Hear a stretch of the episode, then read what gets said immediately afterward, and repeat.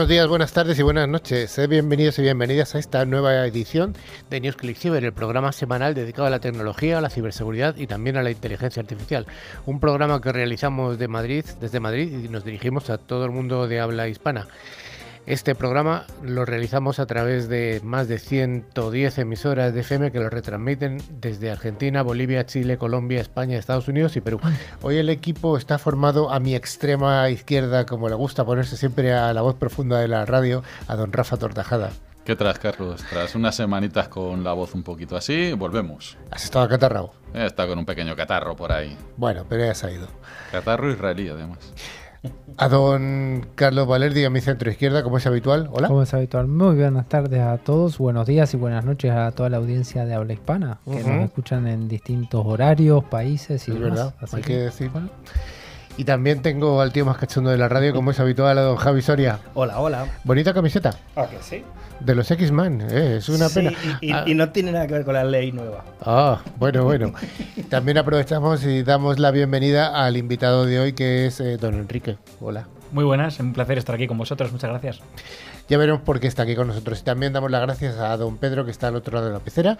Y finalmente estoy yo, Carlos Lillo, y os proponemos que nos acompañéis durante los 50 minutos que nos llevan aproximadamente hasta ese concurso.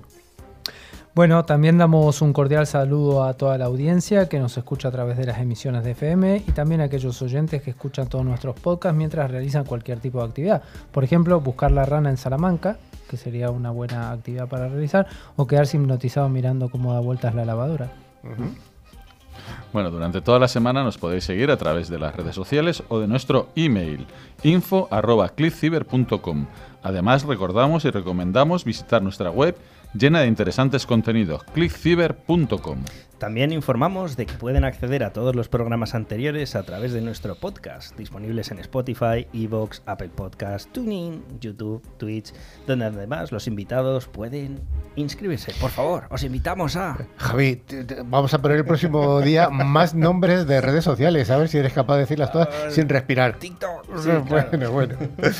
bueno, eh, don Carlos, ¿qué vamos a tener en el programa de hoy? ¿Y alguna cosa que tengas en tu cerebro? Bueno, sí, eh, me estaba acordando que un día como hoy, en una semana como esta, un 21 de febrero de 1947, Polaroid eh, asombra al mundo presentando ante la sociedad óptica estadounidense la primera fotografía instantánea, una cámara que revelaba y positiva la imagen en tan solo 60 segundos. Yo tengo una, que era de pero, mi abuelo. pero yo tengo un móvil y hago las fotos y las veo en el momento. Sí, pero esas tú sacabas la foto, salía el papelito y la dejabas un ratito y empezaba a aparecer Uf, la foto. bueno, Era toda una bueno, maravilla. Bueno, bueno. Bueno, y además tendremos las noticias de cada semana del sector, la ciberpíldora donde hablaremos del sector de salud y la ciberseguridad, nuestras tecnoefemérides, un monográfico donde hablaremos un poco de las deepfakes, que siempre recordamos que tenemos una ahí entrometida, y nuestro invitado del día, Enrique Serrano de Hard Rocks. Venga, pues vamos con ese primer bloque, el bloque de noticias y recordamos a toda la audiencia que una de las noticias que vamos a dar es una noticia falsa, una fake news y hay que estar atento porque será el objeto del concurso al final.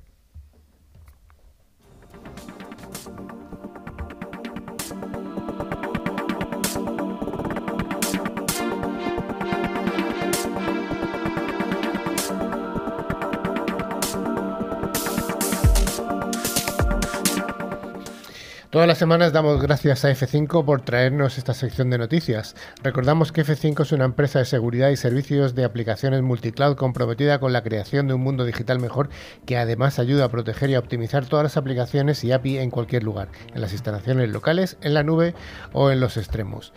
La primera de las noticias nos habla de esta aplicación que ha sido muy usada, OneNote, que es un excelente anime o una nueva pesadilla que se propaga por el malware que nos cuenta Rafa. Pues bueno, los atacantes ahora usan complementos de OneNote eh, que infectan a las víctimas con malware de acceso remoto, que a su vez se puede usar para instalar más malware, robar contraseñas e incluso billeteras de criptomonedas. En julio de 2022, Microsoft finalmente deshabilitó las macros en los documentos de Office de forma predeterminada, lo que hizo que estos métodos de distribución de malware no fueran confiables. Poco después, los malignos actores amenazantes comenzaron a usar nuevos formatos de archivo, como imágenes ISO y archivos zip protegidos por contraseña.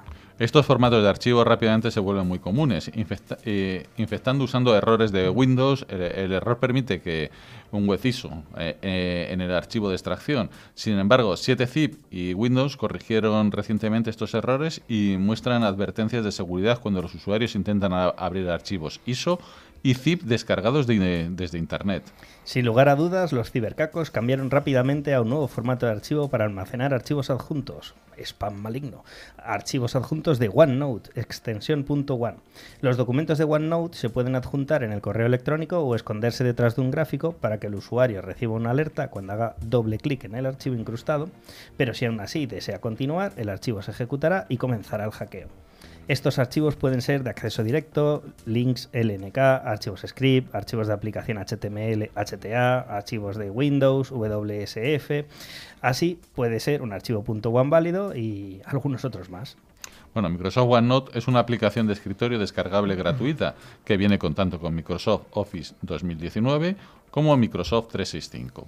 Debido a que Microsoft OneNote está instalado de manera predeterminada en todas las instalaciones de Microsoft Office o 365, el formato de archivo hasta ahora desconocido aún se puede abrir incluso si los usuarios de Windows no usan el programa.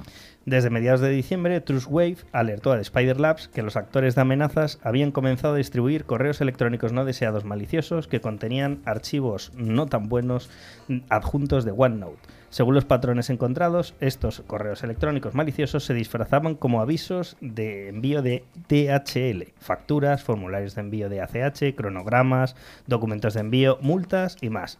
A diferencia de Word y Excel, OneNote no admite macros, por lo que los actores de amenazas, los cibercacos, ya ejecutaron los scripts para instalar malware en tus computadoras. Bueno, Javi, entonces, ¿qué propuesta podemos hacer a nuestra audiencia? Bueno, pues se recomienda habilitar la regla ASR, evitar que todas las aplicaciones de Office creen procesos secundarios para bloquear archivos HTA, VBS, WSF y habilitar la regla predeterminada en el Outlook.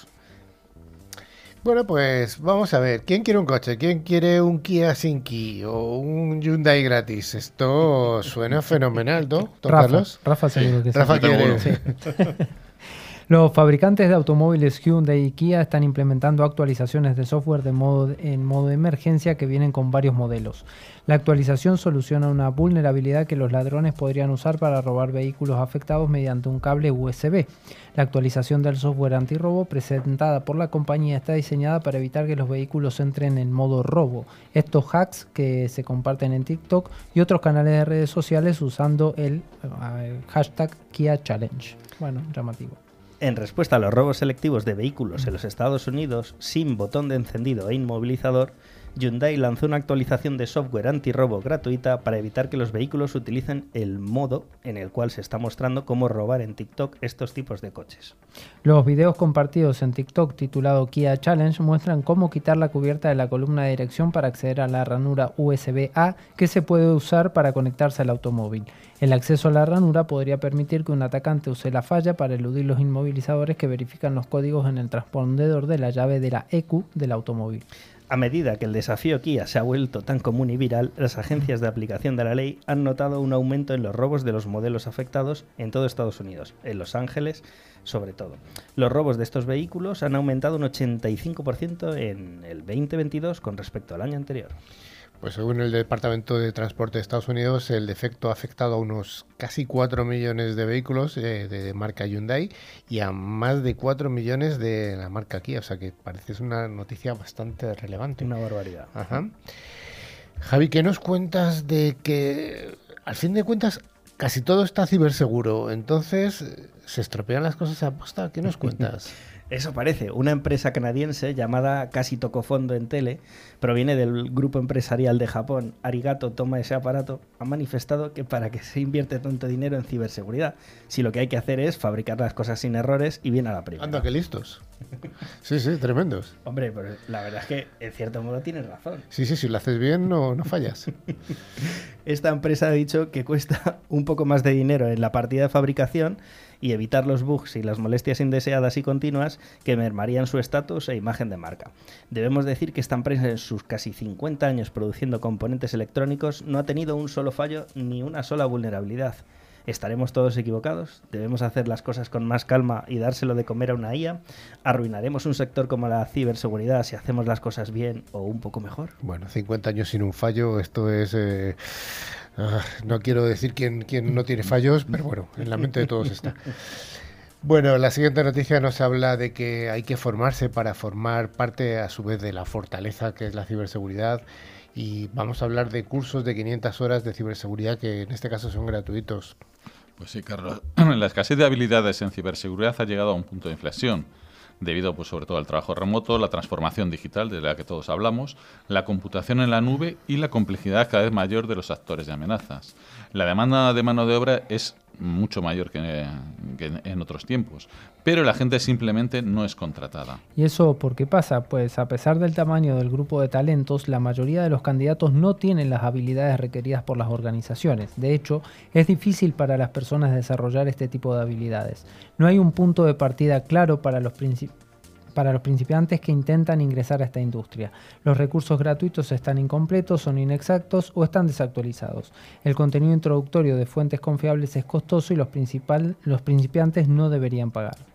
Para los profesionales que se preparan para la certificación, los recursos gratuitos e incluso el contenido de pago están incompletos o desactualizados. La mayoría de los proveedores de, eh, preparación de certificación de buena reputación están felices de cobrar miles de dólares o euros, además de la tarifa de examen, que esa es otra, eh, pero no lo dirán que necesitan más de una certificación para ser contratados. Si bien los ayuda a aprobar el examen, enseñan para el examen y no cubren los conceptos básicos que realmente necesitarán en el trabajo, los profesionales experimentados no tienen un lugar seguro para poder explorar rápidamente las vulnerabilidades recientes. Sin acceso al contenido más reciente y preciso sobre nuevas amenazas y exploit, los profesionales pueden pasar horas investigando y aún así no entender completamente cómo poder protegerse ante nuevos ataques. Estoy convencido que ante esta noticia luego nuestro invitado del final del programa, Enrique Serrano, seguro que tiene alguna idea interesante. Vamos con la siguiente que nos habla de cómo está funcionando el cibercrimen como servicio. ¿Qué nos cuentas, Javi? Eso es, una empresa CAS tiene una estructura eh, organizativa muy clara, al igual. Perdona, Javi, ¿qué es CAS? Ah, el cibercrimen como servicio. O sea, crimen as a service. Eso Ajá, vale, bien. Yo contrato a un delincuente y él hace lo que yo diga. Vale. Eh, incluye ingenieros, gerentes y desarrolladores para construir los servicios y herramientas que venden cualquier empresa. Incluso puede tener representantes de soporte técnico para ayudar a los compradores a comprender todos los detalles técnicos del producto. Algunos modelos de CAS brindan servicios administrados para lanzar un ciberataque. Las mulas de dinero a menudo también están involucradas. Su objetivo es mover las ganancias a varias cuentas hasta que todas pierdan los fondos y estén limpias. Es lo que se denomina el lavado de dinero. Los ciberdelincuentes pueden alquilar ciberarmas más por horas, días o meses para realizar ataques. Los precios pueden variar ampliamente desde unos pocos dólares por los kits más simples hasta cientos de dólares por los más prestigiosos. Por ejemplo, se puede alquilar un cargador de arranque, o sea, un montón de máquinas para realizar ataques de denegación de servicio por 60 euros al día. Pero uno de los kits de ransomware más caros que podemos localizar en la dark web, el Maze Ransomware Kit, puede costar unos 84 mil dólares. Si tu cuenta de redes sociales ha sido pirateada, puedes restaurarla utilizando el ciberdelito como servicio. El servicio cuesta unos 300 dólares para Facebook, Instagram, WeChat, TikTok y Twitter. No tiene sentido decir que puedes transferir a cuentas de otras personas por el mismo precio. Los vendedores pueden elegir establecer un precio para sus artículos o recibir una comisión de sus afiliados. Los creadores de ransomware pueden aceptar cobrar un porcentaje del rescate. Esos son algunos tips de CAS. A mí me parece súper eh, curioso y súper peligroso contratar a ciberdelincuentes para rescatar tu propia cuenta de Facebook porque a lo mejor otro te lo ha quitado. No sé. Eh, de forma muy, muy, muy, muy, muy somera, ¿puedes decirme estos tipos de eh, cibercrímenes a service? ¿Cuáles serían? Venga, nombramos los títulos. Venga. Ransomware como servicio, denegación de, de servicio múltiple o distribuida, phishing como servicio, malware como servicio, etcétera. Oye, ¿por qué es el caso, el este el CAS, o sea, Crimen a Service, es tan peligroso, Javi? Eh, pues porque realmente no tienes que tener conocimiento, simplemente contratas a alguien y estás utilizando a expertos o mm, herramientas potentes para conseguir lo que deseas. O sea, es como si no te atreves a matar a tu enemigo y contratas a un albano kosovar o... Eso es, pero, pero fácil y accesible. A y fácil, ¿no? Ajá. Y barato además. Tienes que tener tres cosas. Dinero, coraje y mucho cuidado. Vamos con la última noticia de la semana que también tiene que ver con el sector de la automoción, ya que a Toyota le han zumbado a su red global de gestión de proveedores, Rafa. Sí, un investigador de seguridad dijo que pirateó la red de administración de proveedores de Toyota y pudo acceder a datos confidenciales asociados eh, con alrededor de 3.000 proveedores y 14.000 usuarios en todo el mundo. Eaton comprometió una aplicación web utilizada por empleados y proveedores de Toyota para coordinar proyectos y que contenía detalles sobre repuestos, encuestas y compras. Los socios y proveedores notables encontrados en el sistema incluyeron Michelin, Continental y Stanley Black Decker. El investigador finalmente obtuvo acceso al sistema de gestión de información de preparación de proveedores global del fabricante de automóviles japonés como administrador del sistema a través de una puerta trasera en el mecanismo de inicio de sesión. Bueno, pues hasta ahí todas las noticias que hemos tenido de automoción, de crimen as a service y alguna otra que nos ha comentado incluso Javi Soria. La ciberseguridad es uno de los sectores más pujantes de las tecnologías de la información. Si te interesa estar al día de los ciberataques y de cómo defendernos, escucha cada semana a Carlos Lillo y su equipo de expertos en NewsClick Ciber.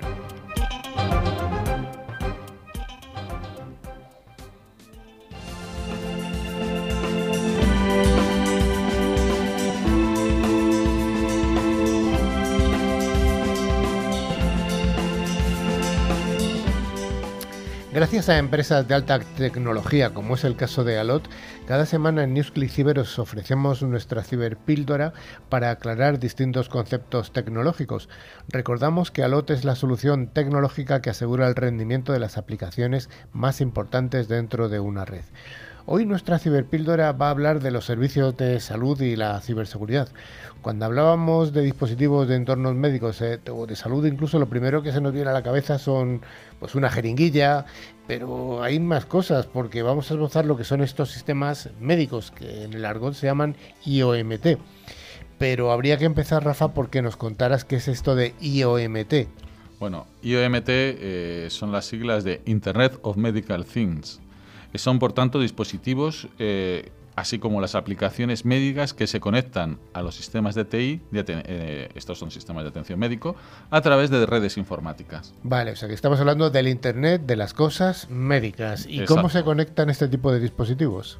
Bueno, un dispositivo médico no difiere en forma de conectarse a otros dispositivos tradicionales de TI. Los, estos los dispositivos médicos pueden estar equipados con diferentes accesos a las redes, como Wi-Fi o a través de redes de Ethernet, que permiten la comunicación eh, máquina a máquina, que es la base del IOMT. Por tanto, el IOMT también se conoce como el IoT de atención médica. Como Javi, ¿y qué elementos forman este conglomerado? Como ejemplo de sistemas y elementos IOMT se puede incluir la monitorización de pacientes con afecciones crónicas, eh, los, los, marcapasos, las bombas de insulina, el rastreo de órdenes de medicamentos de los pacientes y la ubicación de esos pacientes que han sido admitidos en diversos hospitales los dispositivos portátiles de salud móvil de los pacientes que pueden enviar información a los cuidadores también, eh, todas las bombas de infusión que se conecta a paneles de análisis y camas de hospitales equipados con sensores que miden los signos vitales de los pacientes. Son dispositivos médicos que se pueden convertir o implementar con tecnología IOMT. Con la evolución tecnológica y esto llevado al entorno de la salud, cada vez hay más dispositivos que llevan dispositivos de identificación por radiofrecuencia o por NFC. Esto hace que los dispositivos puedan compartir información con los sistemas de TI. El uso de estas etiquetas RFI hace que puedan colocarse en equipos y suministros médicos, permitiendo al personal del hospital conocer el número de equipos que tienen en stock, localizarlos dentro del hospital, etc. ¿Cómo está evolucionando todo este sistema dentro de los sistemas de salud, tanto privados como públicos? Pues bueno, eh, la evolución de los sistemas de salud, eh, eh, tantos médicos como salud en general, eh, es el eh, monitoreo a distancia de los pacientes en los hogares. Esto se conoce como telemedicina. Y con la llegada de las redes móviles de alta velocidad, como puede ser el 5G y, sus futuras evoluciones, cada vez vemos, eh, vamos a estar viendo más sistemas conectados y con di- dicho auge también será un auténtico negocio lucrativo para los ciberdelincuentes. Desgraciadamente esto ya es una realidad, no es ciencia ficción como veíamos en las series de televisión antiguamente. Ya ha habido una empresa de dispositivos médicos que ha tenido que efectuar un parcheo de marcapasos al ser vulnerables a un ciberataque. Y con el auge de la telemedicina veremos cada vez más dispositivos conectados vulnerables. Me estás hablando de un parcheo, de un dispositivo que lleva una persona dentro de su cuerpo. Eso ¿Cómo es. se hace ese, ese parcheo? Eh, los marcapasos normalmente están conectados a la aplicación móvil del paciente y desde el teléfono eh, van al hospital. El problema es que la aplicación que tenían en el móvil, que se conectaba por Bluetooth al Ujú. marcapasos, era vulnerable. Entonces cualquier persona podía acceder al marcapasos de esa persona. Lo podías poner en modo colibrí o en modo tortuga. O sea, que es un peligro realmente. Rafa, ¿y qué sistemas operativos podrían ser atacados eh, desde, pues, evidentemente por ciberdelincuentes? Pues sí, pues, eh, por la duración de estos dispositivos, esto no se cambian cada año como si cambiamos un teléfono cada dos años, nos encontramos que los dispositivos médicos tienen sistemas operativos muy antiguos, siendo normal encontrarse dispositivos con Windows XP, Windows 7 o incluso con Linux con unos kernel eh, muy antiguos, versión 2 o versión 3. Esto hace que el aplicar un antivirus o un parche es muy complicado, ya que en muchos casos no hay soporte desde el fabricante. Aunque ya lo has esbozado, Javi, ¿cuál sería la problemática con esas actualizaciones y, esos parcheos? Hay un problema adicional a la hora de actualizar. Es la normativa por la que se rigen muchos fabricantes y que tienen que cumplir diversas normativas, como la FDA americana, que hace que en algunos casos sea imposible la actualización al tener que pasar un proceso de homologación. Además, como hemos eh, comentado, muchos sistemas tienen la problemática del soporte del fabricante. Esta en algunos casos es inexistente y aquí está pues, el caso que nos enfrentamos. Estos sistemas están conectados a la red corporativa y no podemos tocar. Ujú. Rafa, ¿y cómo se podría minimizar el impacto? Bueno, algunos eh, podemos dar algunos consejos como que siempre decimos segmentar redes eh, tanto IT o T, tenerlas totalmente separadas. Poner equipos de monitoreo eh, de IOMT, no generalistas sobre las redes OT, ya O que, sea, se lo que me estás diciendo es que no es lo mismo un equipo de monitorización de una planta OT que de un hospital. Exacto. ¿Por qué? Porque eh, los protocolos que se, que, que se usan en IOMT son especiales. eh. Ujú. Son protocolos eh, propios de, de medicina. También conocer eh, dónde se conectan nuestros equipos y poner reglas estrictas de conexión. Hay equipos que para hacer actualizaciones o para eh, conexiones no pueden haber conexiones que se conecten a sitios que no sepamos eh, a, a dónde se está llegando la- esa información. Y luego políticas de sistemas de backup. eh. En fin, al final son las recomendaciones que solemos dar siempre, pero más específicas para este, para este tipo de, de entornos. Bueno, pues hasta aquí esta ciberpíldora. Tampoco queríamos profundizar mucho más, pero sí que yo creo que los problemas que ha esbozado Javi de parcheo de un señor que lleva un, un marcapaso, yo creo que abre un poco la, la visión de que estamos enfrentándonos a un problema muy, muy gordo. Bueno, pues vamos con esas tecnoefemérides que le gustan tanto a nuestro compañero Carlos Valerdi.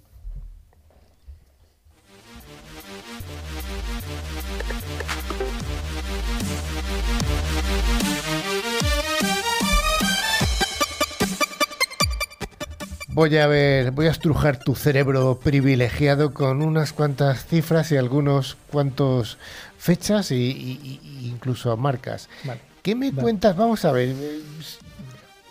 Apple.com. ¿Cuál- Apple.com. Qué dominio, ¿no? Vaya Lo dominio. conocemos. y uno se preguntará, ¿y desde cuándo existe? Pues desde el 19 de febrero de 1987 que Apple lo registra. Curiosamente, la atención de Apple hacia Internet fue un tanto tardía, ya que Apple había presentado su primer Macintosh en el año 1984, pero no fue hasta tres años después que registró su dominio. Eh, pensemos que Internet en esta época era accesible a muy pocos, muy pocos. ¿eh? Una persona muy tecnológica en su tiempo fue Copérnico. ¿Cuándo, de qué año estamos hablando? Copérnico fue A ver, en 1564, primero te voy a decir que en 1564 nace Galileo Galilei, que Vale. fue un astrónomo y un matemático italiano que realizó importantísimos descubrimientos en física y astronomía, aplicando, por supuesto, eh, lo que hoy todos conocemos como el método científico. Luego, Copérnico eh, nace el 19 de febrero de 1473 en Polonia y fue un astrónomo del Renacimiento que estudió la teoría heliocéntrica, que es la teoría del sistema solar, que, O sea, decíamos que todo giraba alrededor del Sol. Siempre se dice que Galileo fue el que dijo que el Sol estaba en el centro y que la Tierra giraba alrededor, pero había un señor polaco que 90 años nació y ya Sí. formuló esa teoría, o sea que, que es Copérnico, el sistema copernicano. Eh, ¿Qué me cuentas de Windows 2000? ¿Cuándo surge? Windows 2000 nace el 17 de febrero del año 2000. ¡Ah, qué Mira, casualidad! qué anda, casualidad. anda. En San Francisco, California, es que cuando bueno se presenta en esa, en esa fecha este sistema que fue muy revolucionario. Luego salió un sistema que era un Windows Millennium, que muchos lo habremos usado durante mucho tiempo, que fue un ME. fracaso total. El MS. Una chapuza, pero bueno. Eh, comercio electrónico, ¿cuándo podemos identificar su inicio? Bueno, en 1994 la primera empresa que lanza una oferta vía una página web fue Pizza Hut, Anda. esta cadena de, de pizza que también todos conocemos, ¿no? Y se convierte en la primera empresa en utilizar el modelo de comercio electrónico. Acá no 1900 existía Amazon ni nada, ¿eh? 1994 y no- 94. Bueno, bueno, 94. tremendo. Y ya para acabar, sí que me gustaría que me contaras algo, por ejemplo, 15 de febrero del año 2005, ¿qué es lo que ocurre? Los antiguos empleados de PayPal, una empresa cuyo fundador o cofundador también fue Elon Musk, el Chad Harley y Karim y Steven Che- Chen ponen en marcha el sitio web para compartir videos YouTube. YouTube, Inc, anda. ¿sí? En Menlo Park, en California. Bueno, luego esta empresa sería comprada por Google, ¿no? Ajá. YouTube. Y em, algo de programación. Eh, háblanos de Niklaus Emil Wirth, que es un- una persona muy conocida dentro del Sí, sector sí. de la programación. Este buen hombre en 1934 era un científico, informático y ganador en 1984 del AM Turing, eh, el más alto honor en informática por desarrollar una secuencia de lenguajes informáticos muy innovadores, el Euler, el Algol W, el Modula 2 y el tan conocido por todos que, que hemos estudiado esto, Pascal. Pascal, El Pascal, famoso sí, Pascal. señor. Pascal y su evolución que luego fue modulados. Bueno, pues hasta aquí estas tecnoefemérides. Hay muchas más, pero no queremos más. aburrir a la gente. Vamos con ese monográfico.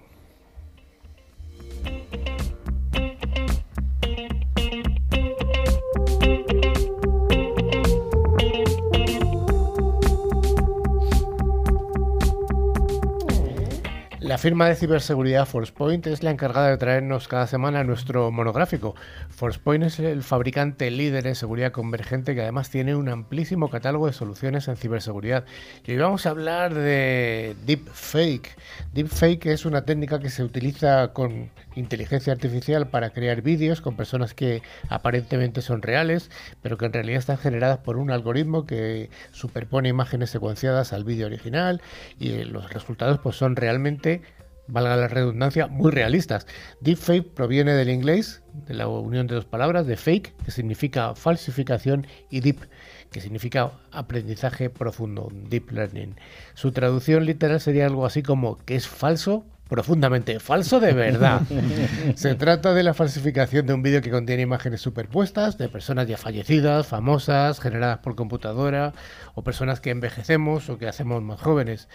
Mm, don Javi Soria, ¿en qué se basa esto? La técnica deepfake usa algoritmos de modelo de red regenerativa antagónica RGA para la creación del contenido del vídeo, usando métodos de aprendizaje automáticos basándose en asimilar representaciones de datos que no necesitan ser supervisados. El funcionamiento de Deepfake está basado en dos modelos de aprendizaje automático. El primero genera imágenes falsas sobre una imagen que es original y el segundo se encarga de comprobar las imágenes falsas creadas hasta que el primero crea una imagen que el segundo modelo no pueda identificar como falsa. Un ejemplo de uso de deepfake es en el cine, donde un actor principal fallece durante el rodaje y se rueda la escena con otro actor. Para luego uh, superponerlo a la cara del actor fallecido con algoritmos RGA que generan fotografías que parecen auténticas. Debido al alto contenido de vídeos que existe en Internet, los vídeos deepfake son también muy usados para falsificar noticias y crear bulos, utilizando imágenes de gente popular e influyente con tecnologías capaces de recrear otra realidad. Carlos, ¿cuál sería el impacto que tienen estas deepfake en los medios? Bueno, tenemos que decir que es gigante y últimamente lo hemos visto mucho con la guerra de, entre Rusia y Ucrania. Las fake news fueron las primeras en simular esta falsa realidad, creando bulos en los medios de comunicación con el fin de desinformar, utilizando a la prensa, la radio, la televisión y las redes sociales para difundir y hacer creer a la opinión pública de que algo que no es real es real. Este tipo de contenido ahora ha evolucionado a lo audiovisual, donde, por ejemplo, se pueden encontrar vídeos donde se enseña que el rostro del protagonista es la cara de otra persona de manera muy realista, sincronizando los movimientos de la cara con una imagen. La tecnología que se utiliza para crear los vídeos de deepfake también se utiliza para la voz. Tomando un fragmento de la voz de alguien se puede crear una conversación entera sustituyendo la voz original por una creada por inteligencia artificial. Esta tecnología, cada vez más usada y cada vez más fácil de realizar, ha llegado a los medios de información, plataformas digitales y redes sociales, donde se hace casi imposible diferenciar los vídeos reales de los falsos cuando se sincronizan la voz. Pues aprovechando este nuevo avance informático que son las deepfake, se han creado contenidos positivos para la sociedad, entre los diferentes ámbitos. ¿Cuáles podríamos destacar, Javi? En el cine se utiliza cuando un actor tiene que ser sustituido por otro durante una grabación para recrear escenas con actores fallecidos y para generar la voz del personaje cuando no puede realizarla por una enfermedad. O porque ya no está, o por cualquier otro motivo, despido. Se graba la escena y luego se les añade el rostro y la voz de los protagonistas. En la cultura se utiliza para recrear personajes históricos en museos, utilizando imágenes del artista combinadas con expresiones fa- faciales de un actor que simula esos movimientos, y a esto se le añade una voz del personaje que se sincroniza con la imagen, creando un personaje que se comunica con los visitantes. En la sociedad se utilizan para recrear a seres queridos cuando se ha sufrido una pérdida y no haya sido posible despedirse del difunto. Ayuda a los familiares a superar el duelo, por lo tanto. También para ayudar a las personas con Alzheimer a recordar épocas pasadas de su vida con vídeos y voces simuladas con inteligencia artificial. En los negocios se utiliza para los videojuegos donde el contenido simulado son personajes que hablan e interactúan directamente con el jugador. En la industria textil, donde se simula, por ejemplo, un personaje artificial con cara y las dimensiones del cliente, con el fin de poder probar la ropa en una tienda online, algo bastante revolucionario para el negocio del comercio electrónico. En la medicina se utiliza para generar imágenes simulando enfermedades que se desarrollan por el cuerpo y poder comprobar con la inteligencia artificial el alcance en diferentes situaciones, o para detectar tumores, secuenciando imágenes de radiología sin tumores y utilizando la inteligencia artificial para identificarlos. No cabe duda de que esta tecnología de inteligencia artificial tiene un futuro, o más que un futuro, un presente muy prometedor. Y a medida que se vayan utilizando y avanzando las técnicas de Deep Learning, seguramente las posibilidades van a aumentar y entiendo que se van a llegar a cubrir todos los ámbitos. Eso es. Hoy en día se llega a un punto de vista muy realista, casi indistinguible de los reales. Un ejemplo es la película de Rouge One de Star Wars, grabada en 2016, donde una actriz representó la escena de la princesa Leia y con la deepfake se le cambió la cara y la voz por la de la original, sacada de una escena grabada en 1977. Además, durante el rodaje, la actriz que representaba a la verdadera princesa Leia falleció con 60 años, y con la ayuda de la deepfake se pudo terminar la película con imágenes y voz de la actriz fallecida. Nadie fue capaz de descubrir el truco. Mm, Pero aquí, Rafa, yo veo, se vislumbran ciertos peligros para la sociedad. Pues sí, Carlos, el nivel de detalle y creencias en los deepfakes mejora continuamente y cada vez es más difícil eh, diferenciar un vídeo, una imagen o un audio falsificado de uno real. Esto hace aumentar el riesgo de utilizar deepfakes con fines maliciosos, ya que si se quiere se pueden utilizar esta tecnología para hacer creer a que alguien famoso o persona importante está haciendo o diciendo algo que no ha pasado en realidad. Eh, Esto plantea un serio problema porque lo que antes eran muchas horas de edición de video en un estudio para conseguir crear superposiciones para cada fotograma, ahora con un software se pueden crear videos en muy pocas horas y que sean muy creíbles. Se pueden encontrar herramientas en la red con esta tecnología al alcance de cualquier persona. Al igual que se controló la veracidad de las noticias en los medios de difusión de información por culpa de las fake news, Ahora hay que controlar la veracidad de los vídeos deepfake que se difunden por los medios audiovisuales. Por ello se están aplicando técnicas que permitan confirmar, verificar e identificar el contenido audiovisual y así evitar que puedan utilizarse para la manipulación de la opinión pública. Bueno, y aunque esto suene un poco irónico, la forma de detectar un video original de uno falso es con la propia inteligencia artificial con la que se crea esta deepfake. Por ejemplo, Google ha creado una base de datos de videos y audios falsificados para crear herramientas que puedan detectar deepfake utilizando esta técnica de inteligencia artificial.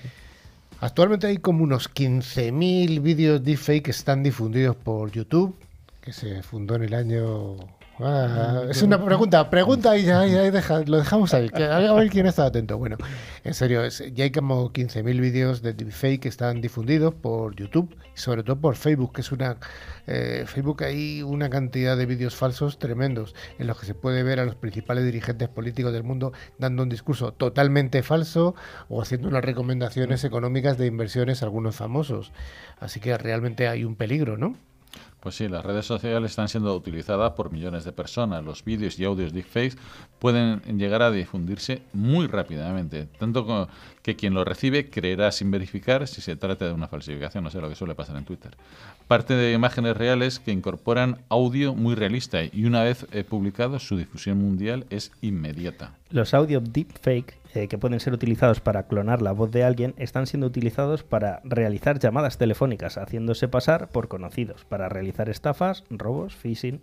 Ahora es muy fácil distinguir una voz robótica de una normal, pero en un futuro no muy lejano será muy difícil y más si se hace a través del teléfono, ya que la voz siempre se escucha de manera distorsionada. El objetivo de los deepfakes es engañar a las personas que lo ven o lo escuchan y por ello supone una gran amenaza cuando es utilizado para desinformar o desprestigiar a marcas, empresas o personas con contenido audiovisual tan elaborado que pa- parece imposible saber cuál es la verdad y cuál es la mentira. Sin duda, muchas organizaciones están viendo estas tecnologías como riesgos tremendos. Lo que has comentado tú, Javi, si a ti te llama el CEO de tu empresa y la reconoces por el teléfono, porque es él, te está diciendo con un mensaje, eh, con, un con un idioma que tú entiendes, con una forma de hablar que tú entiendes y que identificas claramente como que es fulanito de tal, el CEO, y te dice, oye, eh, vamos a hacer esta operación financiera y tú eres el responsable, lo haces. Si- Claro, si todo el dinero a mi orden, por ejemplo. Así que desde luego hay una oportunidad importantísima para los ciberdelincuentes y habrá que ver cómo evoluciona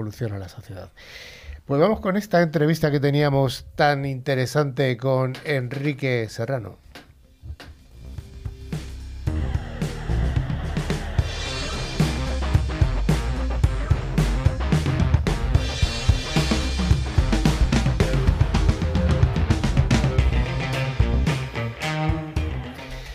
Como decíamos al principio, está con nosotros Enrique Serrano, que es el responsable CEO o qué eres de Hackrocks. Lo primero, buenas tardes. Buenas tardes, muchas gracias por la invitación. ¿Qué eres de Hackrocks?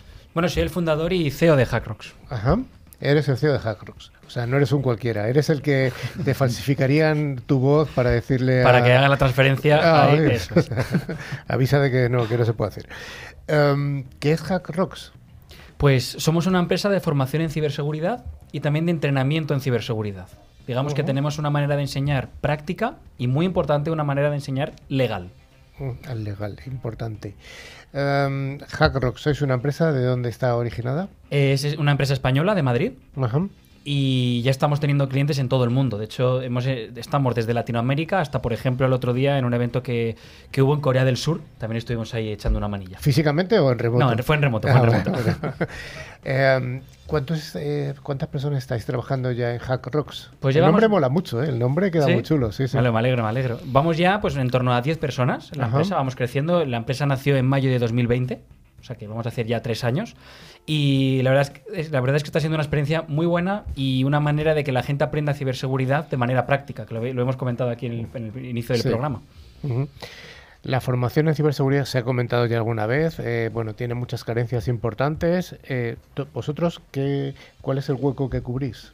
Pues mira, cubrimos una formación en ciberseguridad para gente eh, medianamente técnica, es decir, no hacemos una formación de, de concienciación o concientización, como se dice en. Latinoamérica, de qué es el phishing y todo eso. No es no exactamente eso, sino que lo que hacemos es, si tú eres programador, arquitecto de red, eh, gestor de bases de datos, o, o, bueno, ¿por qué no? Si trabajas en un SOC de ciberseguridad, eh, te proporcionamos algo así como un campo de entrenamiento. Ajá. En este campo de entrenamiento tú tienes máquinas virtuales vulnerables, últimas vulnerabilidades que van apareciendo en el mercado o incluso vulnerabilidades que todavía no han aparecido. Tenemos un equipo de research que, por ejemplo, acabamos de publicar ahora mismo una CVE a nivel internacional Ajá. y si hubieras estado con nosotros, pues quizá hubieras podido entrenar una vulnerabilidad que todavía no se sabe que existía. Muy interesante. Dices que no es vuestro foco la concienciación o concientización. ¿Por qué no lo es? A ver, sí que hemos hecho alguna cosa, pero hemos visto un nicho de mercado muy claro que es, es aquel donde un perfil técnico quiere mejorar en un nivel técnico muy profundo. Es decir, sí que hemos hecho eh, awareness, que se dice en inglés, y podemos pro- proporcionarles si una empresa lo necesita, pero nuestro nicho de mercado es más gente técnica que quiere aprender aspectos de ciberseguridad. Como por ejemplo, está muy de moda ahora programar en Python Ajá. o hacer páginas web. Muy bien. Tú puedes programar en Python estupendamente, que si no programas seguro, te van a hackear ese software que realices, ¿no? Sí. Entonces, ahí hay un nicho de mercado que identificamos hace tiempo, en- de tal manera que hacemos una formación para gente técnica o para gente que quiere adentrarse en un mundo técnico, dar un paso ya, un paso más de la awareness, que insisto que también podemos hacerlo, y lo que más estamos haciendo últimamente, que es algo bastante innovador y que no hay mucho en el mercado, es competiciones de ciberseguridad. Competiciones. Desarrolla un poco esto. ¿Qué es una competición de ciberseguridad? Pues es eh, en, en- en- en el mundo de la ciberseguridad lo llamamos Capture the Flag o CTF, es decir, captura la bandera en ¿Ah, español. Eh, y consiste en tener diferentes escenarios o diferentes retos prácticos donde tienes que encontrar un token, es decir, una contraseña alfanumérica normalmente que está escondida detrás de una página web, de un fichero cifrado, eh, en una imagen escondido. Digamos que tienes que superar un reto práctico de ciberseguridad para encontrar esa contraseña. Una vez tienes esta contraseña, la envías a la plataforma y subes puntos en un ranking. Ya. Así de fácil. O sea, es casi como un juego, por lo que estás planteando. Em, ¿Cuáles son los tipos de clientes a los que estáis accediendo? ¿Cuál sería vuestro cliente tipo? ¿Tenéis uno o tenéis muchos? ¿Vais a todas las verticales? Pues mira, la verdad es que estamos yendo a varias verticales. Hay uno muy claro que es el sector académico. Estamos, por ejemplo, trabajando en Madrid con la Universidad Francisco de Vitoria. Tenemos también centros educativos en México. Estamos ya a nivel internacional trabajando mucho el sector educativo porque el- digamos que encajamos muy bien. Imagínate estar en la universidad estudiando ingeniería informática. Pues en la clase de redes también puedes aprender con HackRocks ciberseguridad en la red. O bases de datos, lo mismo. Entonces somos un complemento para carreras técnicas normalmente o para másters, por ejemplo. Y ese, por ejemplo, ese mercado está muy claro. Luego, por otro lado, también tenemos el sector público. A nivel militar hemos hecho, por ejemplo, en Latinoamérica la competición de, de ejércitos para un entrenamiento, porque ya estamos viendo temas de ciberguerra, este tema cada vez se habla más, y los ejércitos necesitan entrenar también. Por lo Sí. tanto, tenemos este campo de entrenamiento para un nivel de, desde un estudiante hasta para un mismísimo ejército. Y luego, por último, ya, pues equipos técnicos de diferentes empresas. Por ejemplo, hace poco hicimos aquí en España con Lidl, es una empresa de retail, de supermercados, que tienen en torno a 300 programadores en Barcelona. Y ellos hacen temas de programación web, por ejemplo. Pues hicimos con ellos una competición para que los programadores resolvieran ciertos ejercicios de hacking web para ver últimas vulnerabilidades, novedades relacionadas con el hacking en la web, para que cuando ellos hagan las páginas web las hagan de manera segura. La empresa tipo a la que accedéis vosotros o intentáis acceder es una empresa que tiene un alto grado de complejidad en cuanto a la TI. Bueno, normalmente cuando vamos al sector empresarial vamos a empresas que tienen un departamento técnico, eh, digamos, maduro o con un número de gente que tenga sentido hacer este tipo de ciberejercicios. Ajá. 20, 20 personas, 10. eh, si tienes un SOC, por ejemplo, tiene mucho sentido que tu Security Operations Center entrene de vez en cuando. ¿También aplicaría para Nox o, o es solamente para la parte de seguridad? Bueno, eh, mira, es, es muy buena pregunta porque te voy a poner un ejemplo. Hemos llegado a realizar una competición de cloud computing, que ni siquiera había ciber como tal. Met- Metimos una píldora ya que nos dedicamos a esto, pero por ejemplo con Google, Google España, la sección de cloud computing hizo una competición con nuestra plataforma. Porque si al final nos abstraemos, ¿qué tenemos? Retos en la nube, que tienes que resolver ciertos eh, problemas técnicos y obtener una contraseña. De tal manera que también hemos hecho aspectos no solo de ciber, sino por ejemplo de cloud computing o incluso también retos que nada tienen que ver con el mundo técnico. O sea, por supuesto, cuando me hablas de un SOC, hablas también de cliente vuestro puede ser una empresa que se dedica a dar servicios de ciberseguridad para, entre- para tener entrenados a sus... Efectivamente, al final vemos que nosotros trabajamos con muchos integradores que distribuyen nuestra herramienta, pero ellos mismos, además de distribuirla, pueden consumirla y entrenar internamente, como ya estamos haciendo aquí en España con alguna empresa, para que su equipo esté siempre a la última novedad y viendo las últimas vulnerabilidades que aparecen en el mercado. Los idiomas en los que está preparada la plataforma de HackRocks, ¿cuáles son? Pues todo está en inglés y en español por defecto, parece mentira, pero cuando hablamos del mundo digital y de tecnología siempre se habla de inglés, pero casualmente el español está siendo un diferenciador muy importante. Estamos Ujú. trabajando muchísimo con Latinoamérica. Por eso nuestro programa está todo en Claro, claro. Latinoamérica. sí, sí. Perfecto. Y además tenemos una cosa muy especial que nos hace bastante únicos, que nosotros cuando hacemos un entrenamiento a una competición en una empresa, en un evento, por ejemplo en, en eventos de hacking vamos mucho, porque estuvimos en Colombia con Dragonheart o en Chile con 8.8, eh, lo que hacemos es que la plataforma es tuya, es decir, es con tu logo, con tus colores, con tu idioma. Hemos traducido además de inglés y español al francés, al portugués, al italiano. Digamos que hemos hecho una plataforma que es una herramienta para que tú la puedas usar internamente en tu empresa, eh, evento, etcétera. Lo que hiciste en Corea del Sur no era en coreano, ¿no? Ese no, nos lo pidieron en inglés. Pero hubiera podido ser. ¿eh? De hecho, tenemos preparado cómo hacer para incluso cuando cambia el orden o el sentido de, de las letras. O sea, está todo preparadísimo para adaptarnos al cliente. Enrique, ¿cuáles serían vuestros valores diferenciales con apuestas de la competencia? Por, lo- por entiendo que aquí hay competencia en todas, en todas partes y vosotros también, seguro. Sí, tenemos poquita, la verdad. Hay competencia en Inglaterra, en, UK, tenemos competencia en Israel. Pero, por ejemplo, lo que te comentaba antes, el hecho de ser una herramienta y no ser una empresa que va a tu, a tu negocio, sino, oye, es- somos una herramienta, esto internamente tú lo puedes vender como si fuera tuyo. Ujú. Es, una, es un diferenciador que nos está trayendo bastante negocio. Lo del idioma está siendo algo fundamental, que yo cuando empecé pensé que iba a ser importante, pero no sabía que tanto. O sea, Sí. hemos hecho, por ejemplo, temas en portugués también. Hicimos la Sí. competición nacional de hackers de Portugal a nivel público.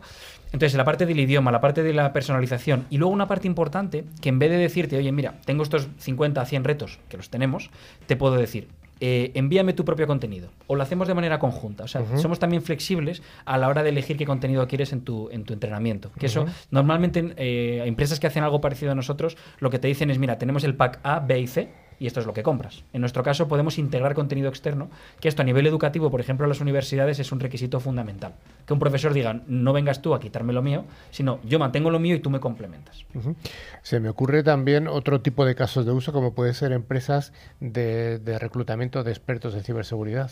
Buenísimo, totalmente. De hecho, ¿cómo, yo lanzo esta pregunta también a los, a los oyentes. ¿Cómo sabes que un hacker es realmente un hacker?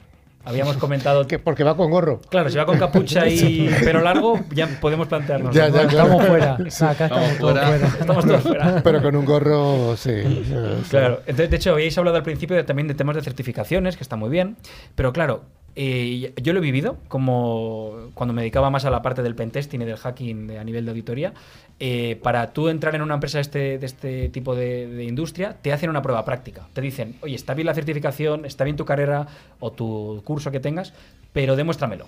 Y entonces te sientan en una salita, estás una hora, tú el ordenador y una máquina que tienes que hackear. Y ahí es donde realmente ves la experiencia o cómo se busca la vida. De hecho, a, a nivel interno en HackRocks eh, hacemos también este tipo de, de ejercicios y muchas veces ya no es tanto que lo superes o no, o sea, no es un blanco o negro, hay muchos grises entre medias y pues ver cómo se busca la vida, ver cómo piensa lateralmente, ¿no? Esto de, a ver, un hacker muchas veces tiene que ser una persona muy creativa y yo conozco hackers espectaculares que no tenían unos estudios técnicos muy altos y solo por pensar un poquito diferente han llegado a hackear cosas espectaculares. Carlos, ¿tienes Encuent- alguna pregunta? Sí, encuentran mucha diferencia entre los sectores, tanto el público, militar, el alumnado y demás, que entre América Latina y España, por ejemplo, hablando de, de- habla hispana, ¿no? Pues realmente, realmente no. Hemos llegado a trabajar con varios ejércitos, como comentaba, y mm, sí, sí que hemos visto, eh, ya no, bueno, sí, no tanto entre Latinoamérica y España, sino más entre diferentes países, en la propia Latinoamérica, que hay ejércitos que dedican más o menos recursos a ciberseguridad. De repente vas a un país y te encuentras con gente de decenas de hackers preparados para lo que venga, y luego vas a otros países que tienen un equipo un poco más humilde, o que, bueno, que lo tienen algo como más segundo plano. Depende quizá también los ataques que reciba cada país. Hay, hay países a los que llegas que están diariamente ata- ciber, eh, respondiendo, ¿no? por así decirlo. Pero sí que hemos visto como diferentes tamaños, más que calidad, porque luego llegas y tienes auténticos gurús en muchos países. Pero he visto que más, una cosa que me ha sorprendido es eso, cómo unos países dedican tanto dinero y recursos a esto y como otros muchos menos. ¿no? Y en cuanto al conocimiento de los alumnos, por ejemplo, No, de hecho, ahí no, no hemos visto un, un cambio claro. Hemos estado. em, también hemos ido a eventos públicos, no solo militares, como te decía, en Chile, Colombia, y vas viendo que hay gente auténticamente espectacular, quizá más escondidos, quizá más de perfil bajo, que te sorprendes. Como de repente un reto que en un país tardan en resolverlo 3-4 horas, llegas a otro país y tardan 20 minutos. O sea, es increíble. Eh, sois una empresa joven, entiendo que tenéis una colección de desarrollos eh, eh, en la cabeza. ¿Me puedes de- destacar alguno? Para a futuro, ¿no? Como Sí. roadmap. Pues mira, tenemos, eh, acabamos de lanzar ahora también una forma de competición que en vez de que haya muchos retos en la nube y haya miles de personas atacándolos, hagamos dos equipos, una, una competición de ataque y defensa, donde hay diferentes equipos. Y ahí estamos metiendo diferentes escenarios, por ejemplo, aspectos, y lo dejo un poquito así como primicia, también de IoT. O sea, Ajá. hemos- hemos hablado antes de protocolos diferentes, ya no solo TCP/IP. Entonces estamos preparando también diferentes opciones de OT y OT. Esto, ¿Qué es esto de hackear un, algo que no es un ordenador? Y de hecho os pongo un ejemplo. Hace poco una- en una competición aquí con la Guardia Civil en España hicimos un ejercicio que había que hackear un dron en directo y ver por la cámara de un dron. Interesante. Ya para acabar, eh, Enrique, ¿nos puedes, ¿nos puedes contar cuál es el origen de vuestra marca Hack Rocks? Pues claro que sí. Eh, mira, hace ya 4 o 5 años, ahí está en YouTube una, una conferencia que di, una TEDx Talk, donde hablo de la necesidad de que haya hackers en la sociedad. De hecho, invito a la gente que está escuchándonos que si vais a hackrocks.com, además de ser una empresa que se dedica a ayudar a otras empresas u organizaciones públicas, también se puede aprender desde casa. Tenemos más de 30.000 usuarios registrados, hay un montón de contenido gratuito para aprender, porque mucha gente nos pedía empezar en este mundillo.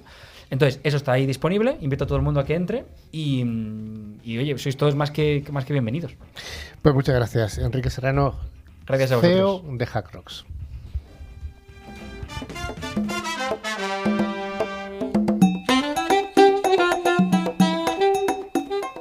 Como cada semana, Tren Micro nos trae esta sección en la que nos facilita los premios, que son dos licencias de antivirus con calidad profesional, cada una de ellas válida para un año. El valor de cada licencia es de 50 euros, unos 50 dólares al cambio, y cada licencia de Tren Micro se puede instalar en tres dispositivos que pueden ser PC, Mac, tablets o móviles. Eh, Rafa, ¿tenemos ganadores de la semana pasada? Pues sí, Carlos, tenemos dos ganadores, como siempre, que han sido María José González de Zaragoza, en España, y Ramón Luci- Luciáñez de Córdoba, pero esta vez Argentina. Bueno, pues enhorabuena a los premiados. Eh, Carlos, aunque ya lo hemos dicho, ¿cuál sería la pregunta para la semana próxima? Aunque puede haber dos. Puede haber dos. La primera va a ser eh, cuál es la noticia falsa que hemos dado hoy y la segunda, El año en el que se fundó YouTube. YouTube. Bueno, pues Exactamente. Así que bueno, para participar enviarnos un mail a info.clickciber.com indicando tu nombre y tu localidad. Vale, pues ya sé que sí, News Click Cyber está llegando a su final, Javi. Pero antes de despedirnos, os recordamos que a través de nuestra web clickciber.com se puede acceder a nuestra revista digital, ver las fotos y otros contenidos de interés que no son deepfakes, sino que son reales. Y también podéis seguirnos a través de nuestras redes sociales como Twitter, LinkedIn o Facebook. Finalmente, recordamos que a través de todas las plataformas de podcast pueden escuchar los programas anteriores que están disponibles en ebooks, Spotify, TuneIn, YouTube, Twitch. Falta TikTok, ¿no, Javi? Falta TikTok. Buscando la palabra clave, ClickCiber. Muchas gracias a toda la audiencia, muchas gracias compañeros Rafa, Carlos, Javi, Enrique y Pedro. Y os emplazamos en siete días a- aquí a seguirnos y a aprender más de tecnología, ciberseguridad, inteligencia más. artificial, un poquito más. Hasta la semana que viene. Adiós.